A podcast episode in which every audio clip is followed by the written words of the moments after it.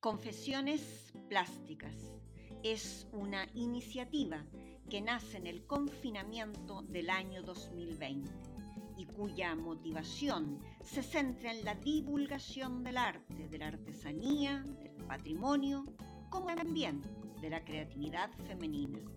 Esta idea se muestra por medio de un formato podcast.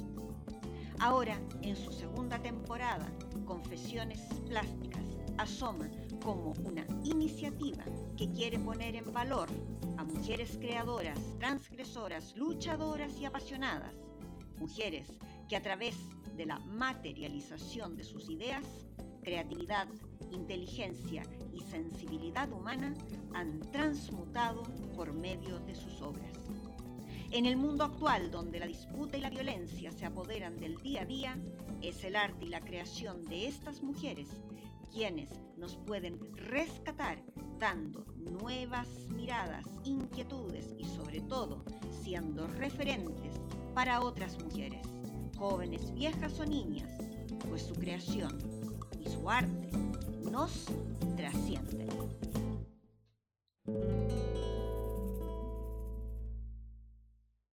Rosario. María del Rosario Valls Zorrilla nace en Madrid el día 2 de octubre de 1814. Fue ahijada del mismísimo Goya, pero hay muchos quienes indican que la verdad es que Rosario no era hija del joyero alemán Isidoro Weiss, sino hija bastarda del genio de la pintura, Francisco de Goya y Lucientes, y de Locadia Zorrilla. Leocadia fue una mujer poco habitual para la época, de ideas liberales, de carácter fuerte e independiente. Esta mujer tuvo una relación sentimental con el pintor aragonés durante los últimos años de vida del genio de Fuente Todos. Aquel matrimonio entre Leocadia e Isidoro Weiss no andaba bien, por lo que ella, con aquel carácter que le caracterizaba, se separó de su esposo y se marchó con sus hijos Guillermo y Rosario a vivir con el propio Goya a la Quinta del Sordo, la casa que el pintor tenía en las afueras de Madrid. Esto sucedió hacia 1820, cuando Rosario tenía nada menos que siete años y Goya ya viudo desde 1812.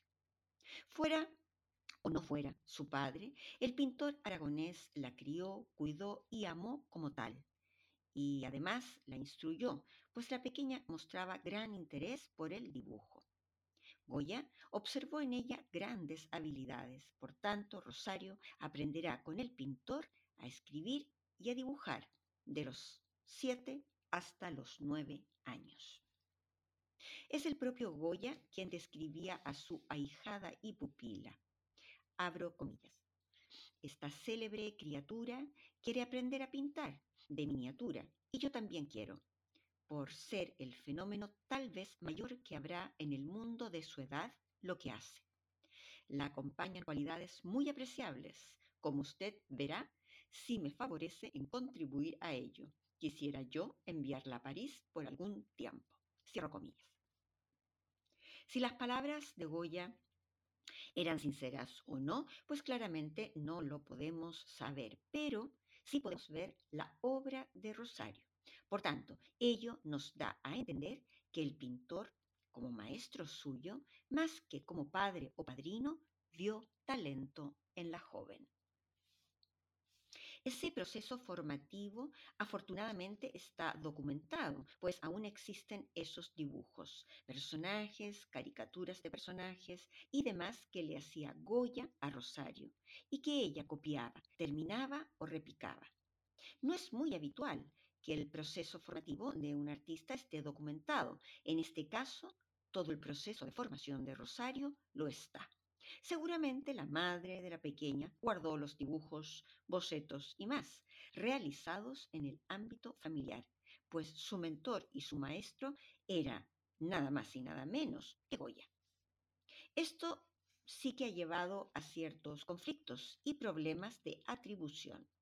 Debido a esta forma tan poco académica de enseñar, hay muchas obras de Rosario Weiss atribuidas a Goya, También es cierto que muchos dibujos fueron realizados por ambos. En 1824, Leocadia y sus hijos se trasladan a Burdeos, donde ya estaba Goya. Su marcha se debió a la represión política que había contra los liberales. El hermano de Rosario, Guillermo, de 16 años, ya había estado alistado en la milicia nacional. Por tanto, precavidos y temerosos, huyen de las represalias que se sucedían para todos aquellos que habían estado en contra del régimen absolutista de Fernando VII. Leocadia logra entonces el reconocimiento de refugiada política en Francia, con lo cual obtienen un subsidio. Goya acogió a Leocadia y a sus hijos y vivieron todos en un ambiente familiar. Eran quizás una familia diferente para la época, pero Goya tuvo una vejez más tranquila y feliz con ellos. Se conoce que la familia toda era aficionada a las ferias y a los circos, ocasiones donde Goya hacía apuntes y dibujos para que Rosario los copiara. También recibió formación del arquitecto Tiburcio Pérez Cuervo, con quien aprendió a difuminar. En Burdeos, Rosario continuó su formación, ya fuera del ámbito familiar, con otros profesores, como por ejemplo con el pintor francés Pierre Lacour, director de la Escuela Pública de Dibujo, en donde ella se matricula en el año 1825. Lacour era un pintor de formación neoclásica. Por tanto, aquí María del Rosario recibe una formación académica y formal. Además de dibujo, aprende litografía, técnica de grabado en la que va a destacar muchísimo. Asimismo, su dibujo se vuelve más limpio, realista y ordenado, al estilo de Ingres, pintor francés ferviente defensor del dibujo. Rosario dibuja del natural no solo retratos, sino también paisajes e incluso arquitectura. De aquella época es el destacado autorretrato de Rosario Valls, que se encuentra en la Biblioteca Nacional de Madrid y el retrato de Goya, copia del autorretrato del genio aragonés, que está en el Museo Lázaro Galdiano de Madrid. Goya fallece en Burdeos y su único hijo Javier Goya será su heredero universal. Según los historiadores, hubo siempre una opinión muy negativa respecto de que Goya no dejara nada en su testamento a Leocadia. Pero según explica Carlos Sánchez, ayudante de conservador del Museo Lázaro Galdiano de Madrid, hay una carta que certifica que Leocadia, en un momento de arrebato, había destruido presa de rabia un documento en donde Goya le dejaba una cantidad de dinero. No se sabe, no se sabe bien si a Leocadia este hecho la insultó o más bien le pareció poco lo que le dejaba el pintor aragonés. Carácter tenía la madre de Rosario, por lo que se piensa que todo es posible. Ella se quedó con algunos enseres de la casa que alquilaba Goya en Burdeos y que pudo habitar por un mes más. Por otro lado, Javier Goya le dio mil francos por si querían volver a España. Lo cierto es que la familia de Rosario Weiss quedó en una muy difícil situación económica. Leocadia conservó como obras de Goya La lechera de Burdeos, obra que hoy está en el Museo del Prado, que vendió un año después asfixiada por problemas económicos. También Goya le dejó una colección de dibujos y una edición de Los Caprichos, edición que terminó regalando a Pierre Lacour en agradecimiento por su empatía y ayuda. Carlos Sánchez indica que hay una carta que certifica que Rosario continuó formándose en Burdeos con algunos apoyos de amigos pintores de Goya y del propio Lacour. Ella comenzó a desarrollar una suerte de carrera profesional, haciendo retratos a lápiz de la burguesía bordelesa. Es bastante destacado un gran retrato realizado a lápiz en esta época, llamado Una dama judía de Burdeos, obra que hoy está en el Museo del Prado.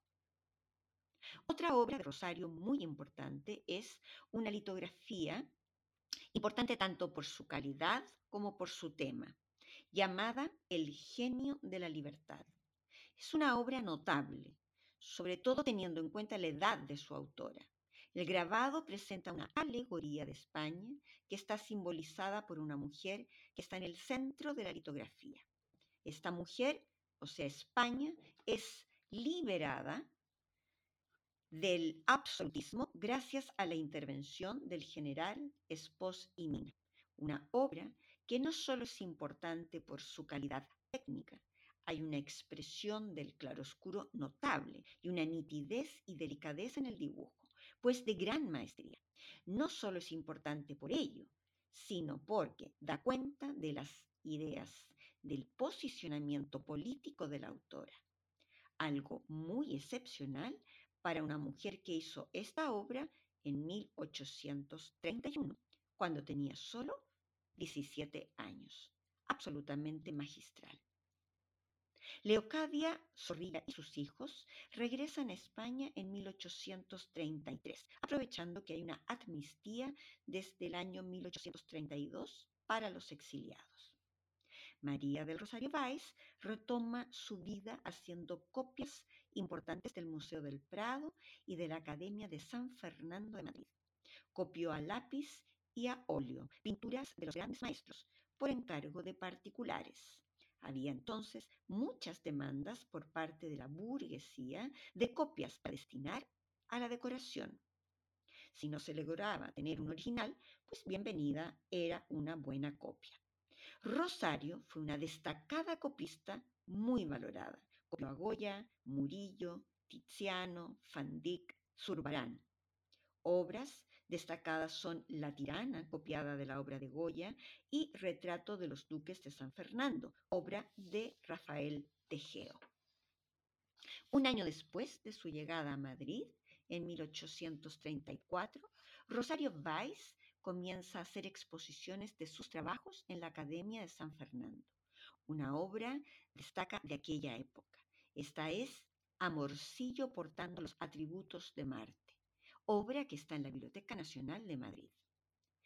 Y ya desde 1837, como socia del Liceo Artístico y Literario de Madrid, comenzó a participar en las competencias semanales que se efectuaban, como también en las exposiciones anuales. Este lugar le otorgó a Rosario grandes contactos y relaciones y conoció a una clientela culta, interesada por su trabajo, especialmente por los retratos a lápiz. De esa etapa hay algunos retratos muy destacados, como indica Carlos Sánchez. El retrato de mesoneros romanos, José Zorrilla, Manuela Oreiro. La joven María del Rosario solicitó ser admitida como académica de mérito en la Escuela de San Fernando en abril de 1838. Saber esto genera en mí una suerte de alegría y máximo respeto, pues da cuenta de su autoestima y la seguridad que tenía en su talento y trabajo.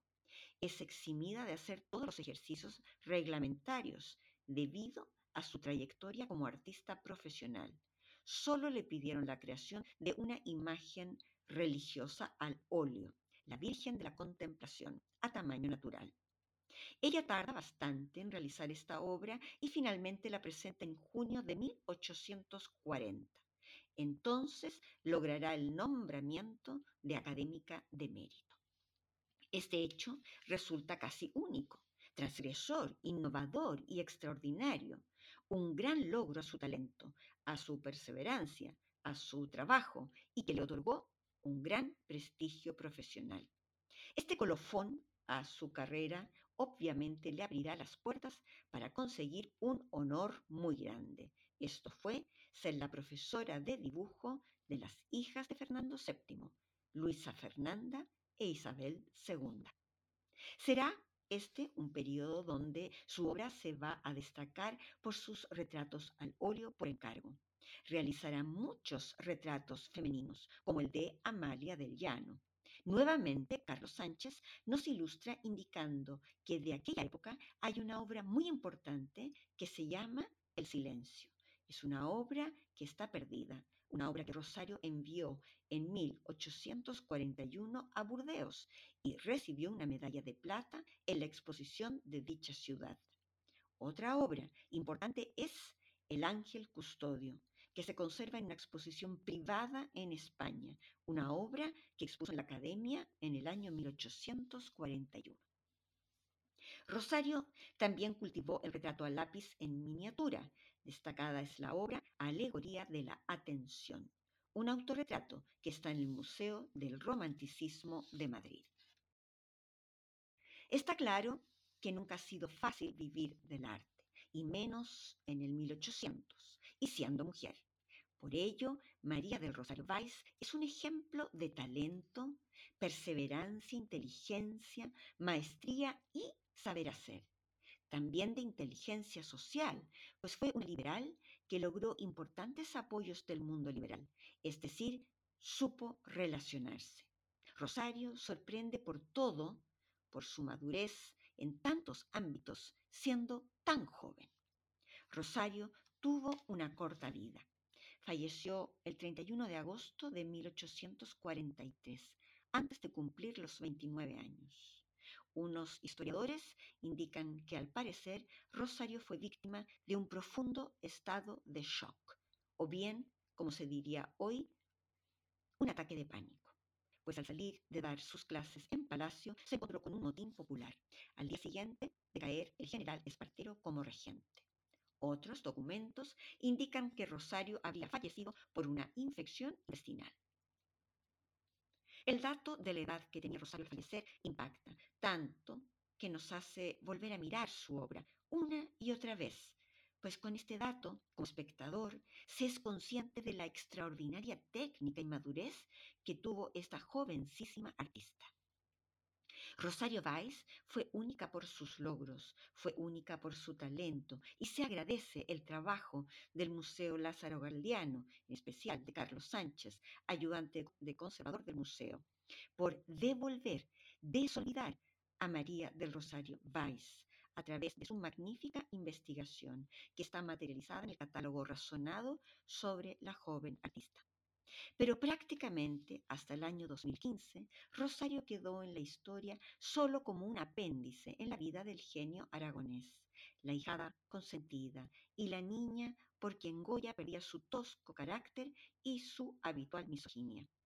Pero según indica Carmen Pena, catedrática de teoría del arte, perdón, de teoría e historia del arte contemporáneo, opinión que comparto, da lo mismo. Igualmente, por ser una artista mujer, habría sido un fracaso.